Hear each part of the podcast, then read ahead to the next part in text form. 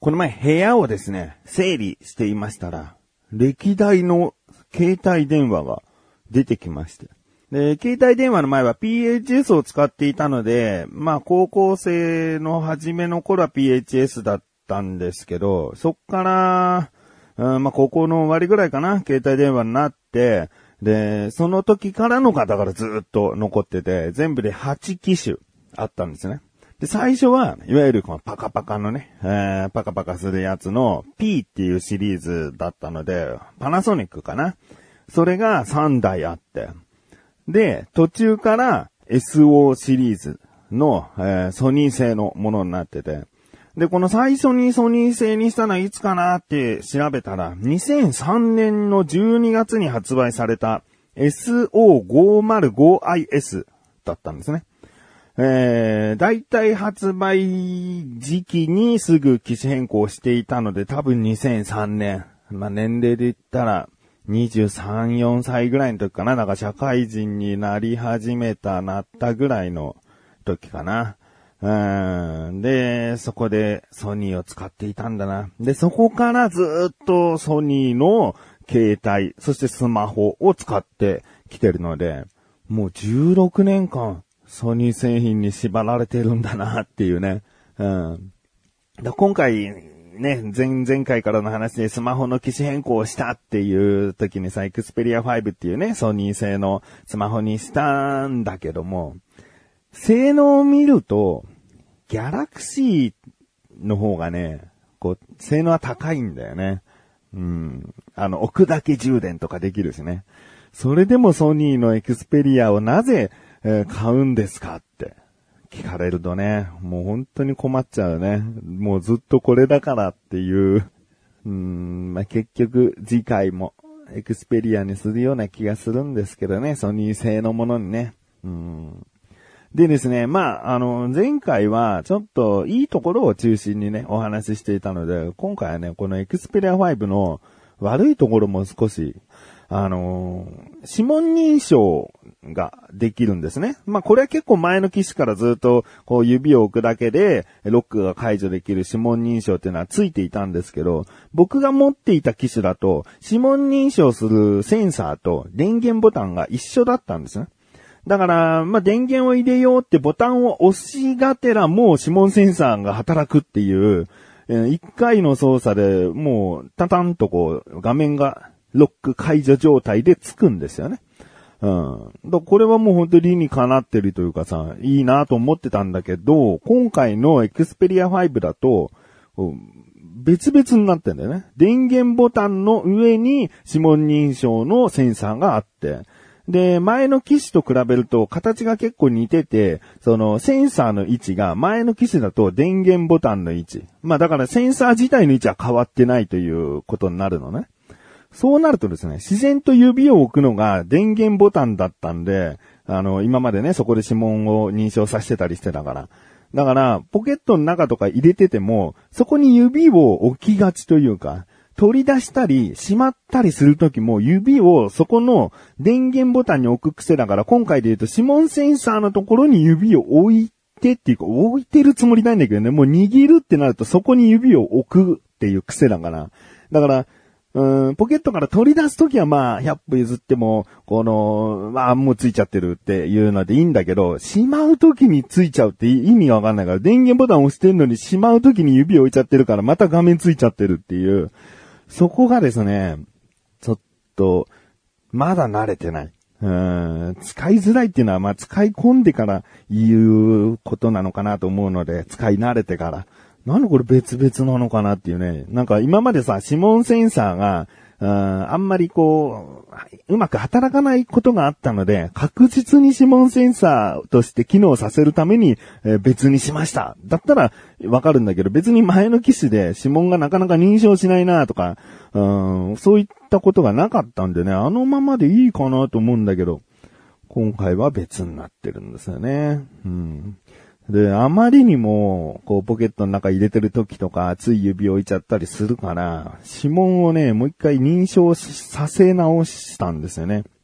どうやら僕の癖は、しまい込む時の握り込みと、こう、普通に画面を見てスマホを操作するときの、えー、指の置き方が若干違うので、えー、しまい込むときは、え、第一関節寄りのところでギュッと持ってるんで、えー、第一関節寄りの指紋は、えー、登録しないと。もう本当に構えた時に指先だけが当たるそこの指紋の部分だけを認証させるようにしたりとかですね。まあ自分で使いやすくしていくことがまた楽しかったりするところもあるのかなと、うん、思いましたけどね。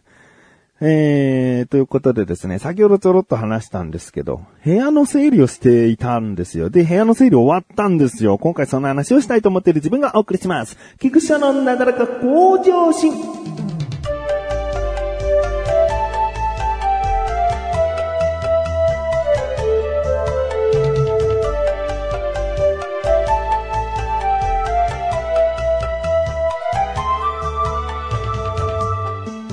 僕の部屋はですね、今まですごく狭くて、もう収録しに来るさ、小高とか、チャボとか、うーん、申し訳ないなと思うぐらい、うーんまず部屋に入って、パソコンデスクの裏を通るんですね。裏と、うん、パソコンデスクの前があるんだけど、前は僕が座ってたり、僕のある、いる位置だったりするから、とりあえず来た人はパソコンの後ろを通って、えー、部屋の一番奥のソファーに座る。で、そこで収録をするんだけど、うーん、まあ、その、パソコンの裏の道っていうかさ、裏のこスペースも、横幅、そうだな、7、80センチぐらいしかないから、まあ、キツキツなわけじゃないけど、コードとかもダラダラ下がってるからね。ちょっと気をつけないとさ、コードがこう引っかかっちゃうとかさ、あるから、まあ、そんなところを通らせて、で、奥のところに座ってもらってたっていうのがですね、もうこの家になって3年ぐらい経つんで、うーんまあそんなね、不便な、えー、窮屈な思いをさせていたので、本当に部屋の中どうにかしたいと。で、そもそもなんでね、今言ったようにこう、机が真ん中にある配置なんですよね。だから、机の前も後ろも通れるようになってるんですけど、この部屋確か6畳かな、うん、?6 畳で、もう、まあ、デスクがドーンと真ん中にあるとそうなっちゃうと。で、なぜかというと、これ引っ越したての時にも話した間取りかもしれないけど、僕の部屋にはですね、小高からもらった、まあ、高さ150センチぐらいある、横幅は1メートルちょいぐらいある、棚、大きな棚がありますね。で、その棚プラス、食器棚と、えー、炊飯ジャーとか電子レンジが置ける複合キッチン棚。みたいな。もうこれは高さがもう僕の身長以上かな身長ぐらい。170から80ぐらいある大きい。もういわゆる食器棚の高さなんですね。で、それがある。で、小高からもらった大きな棚、食器棚、で、キッチンラックがあると。うん。で、これまた横幅大きい本棚があり。で、収納ボックスがですね、二つあり。で、棚が、えー、小高からもらった棚のちょっと背の低いバージョンもあって、それもあると。でも、こんだけあるわけだよね。その収納系のものが。で、食器棚とかさ、もうキッチンラックなんかさ、もう引っ越してきた時にさ、捨てればよかったんだけど、なんかちょっともう、めんどくさくなっちゃって、まあいいよ、とりあえず部屋に置くよ、つって、いろいろな収納に使えるだろうと。食器棚の中にさ、なんかディスプレイしたいものを置くとさ、そのガラスの扉だから、こう閉まってる状態でもこう見れるんだよな。干渉ができるんだよな。だそういうのに使ったり、なんか、まあ、よく、うまく使えば、なんか、いい使い心地なんじゃないかと思ってね、とりあえず、どんどんどんどんどんどんって、部屋の壁一面にこう棚系を置いてあるんですよ。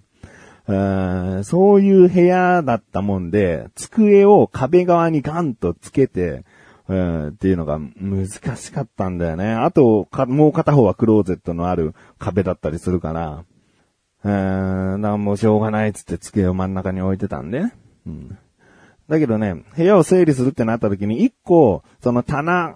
えー、背の低い棚を、あの、神さんが化粧道具を入れるのに、なんかちょうどいいんじゃないって話したら、あ、じゃあ使うって言って、それが僕の部屋から出て行ったんですね。たったその棚が一個出て行っただけで、うーん、いや、これ、ちょっと部屋変えられるぞ、と。ピーンと来てですね。まず、あの、窓が片方の一面にあるんですけど、その窓、まあ開けることがほとんどない。空気の入れ替え程度にしか開けない。カーテンも閉め切ったような状態の部屋なんで、だから、片側の窓ぐらい塞いじゃってもいいかなと思って、大きな本棚で窓を一個もう覆っちゃいましてね。そうするとどんどんスペースが広がってきて、えー、今、なんかもう僕の気分としたら、引っ越してきたんじゃないかと思うぐらい部屋がさっぱりとすっきりと明るくなって、え、整理整頓されたんですね。今、小高とかチャボが収録しに来たら、入り口入ってすぐソファーがあります。えーそこに座ってもらって、荷物とかもいろいろ置いてもらいながらも、僕はもう、まあ、パソコンの机は相変わらず真ん中にはあるんだけど、でももう、全然前よりも通りやすくなってるし、まあ、来ていただいた方は通る必要もないような、えー配置にしたので、で、僕はそのパソコンの机の椅子に座って、で、来た人はもうすぐ、入り口入ってすぐ座っていただいて、で、収録ができると。あー、まだね、小高とかチャボ来てないんだけど、これを見たら、ちょっと快適さが変わってくるんじゃないかなと。うーん、コンビニ侍で収録するときもこう、いろいろと食べ物をね、こう広げて、えー結構トークするんですけど、その広げるスペースもね、かなり広くなって。いやー、なんかやっぱり整理するとですね、心が、うーん清らかな気持ちにもなって、やっとできたと。でもまだこれは最終形態じゃないんだよな。僕の最終形態は、パソコンデスクがいらないっていうところなんですよね。うん、床で生活したい。うん、っていうのが、ちょっとあるんですけどね。まあその時はいろんなものを粗大ゴミとして捨てなければいけないかなと思っております。が、まあ、部屋が一旦成長したみたいな。うーん最終形態にこう近づいていく感じを楽しんだらね、ちょっとずつちょっとずつ自分の、えー居心地のいい部屋に、自分の部屋なのに、居心地のいい部屋にしていきたいなと思っております。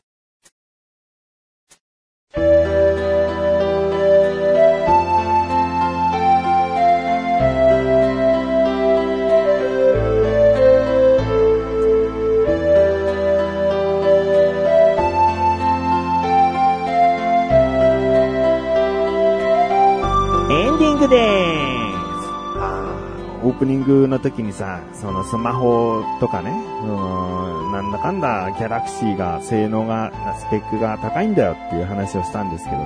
小高はね、ギャラクシーなんだよね。もうとっくにギャラクシーだったね。でも、エクスペリアばっかり買ってる僕に、こう、強制してこないんだよね。いや、いや絶対ギャラクシーの方がいいですけどね、とかさ、そういうこと言わないよね。うんとある家電量販店では言われたんだけどね、もしこだわりがないようでしたら他の機種も見ていただいた方が、で、試しに使っていただいて、それでもやっぱり合わないなと思ったら、ソニーに戻られたらいかがですかとか言われちゃってさ、何スマホを試しに変えるなんていう余裕がないわ。うん。あ、やっぱり性に合わないな、これ、つってさ、スマホまた買い直すわけないじゃんっていうね。うん、でもまあその人が言うさ、その使ってみたらわかりますっていうのはさ、スペック見るだけでもわかるよね。ああ、こういうことね。こんだけ機能があって性能が高かったらそりゃあギャラクシーも進めるわなって思いますよ。うん。ということで、お知らせです。このなだらかご自身が配信されたと同時に更新されました、菅井菊池のコンビニ侍聞いてみてください。今回は菅井からのおすすめ食品で、花畑牧場のポテトチップスですね。そしてですね、僕からは、とある、こういうことをしてみたんだよ、チャボっていうね。そういう話をしております。気になるという方はぜひ聞いてみてください。ということで、なだらかご調子甘いさせるかしんで、それではまた次回お会いできくちしょでしたメガネたまりでまるよ。お疲れ様です。